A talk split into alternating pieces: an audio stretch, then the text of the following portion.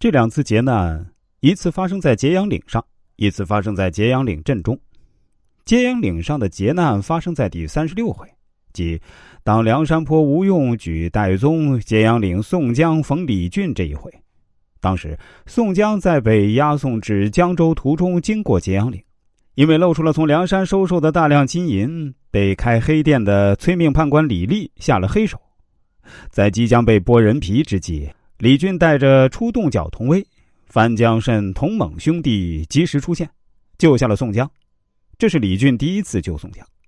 刚刚脱离了李立的魔掌，在揭阳镇，宋江又落入了魔掌，因为病大虫薛勇在揭阳镇摆摊卖艺，但没有向揭阳镇霸王穆弘、穆春兄弟交保护费，结果观众只捧人场不捧钱场。不知深浅而又惜财的宋江身上银子实在太多了，就送了薛勇五两银子。金钱事儿小，面子事儿大，穆氏兄弟开始追杀宋江。事件第三十七回，没遮拦追赶及时雨，传火儿大闹当阳江。侥幸躲过了穆氏兄弟的追杀，宋江又误闯进了传火儿张衡的魔掌。在张衡要把宋江扔到江心的关键时候，又是李俊及时赶到，第二次救下了宋江。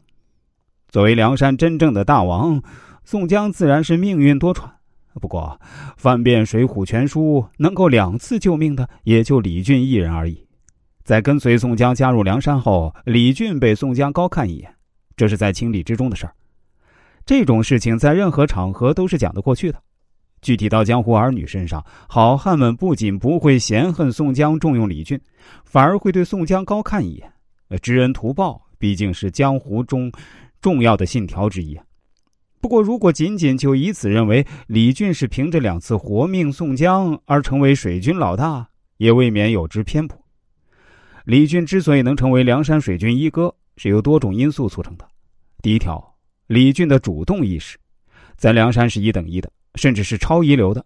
比较而言，同样是借势，刘唐、公孙胜借的是晁盖的势，借助抢劫生辰纲，从而结识大哥晁盖，从而在江湖上确立各自的地位。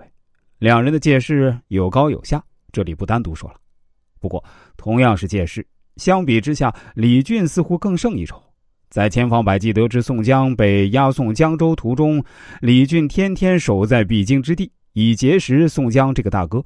可以说，结识宋江是李俊的目的，而在这个过程中随时帮助宋江，则是李俊的具体手段。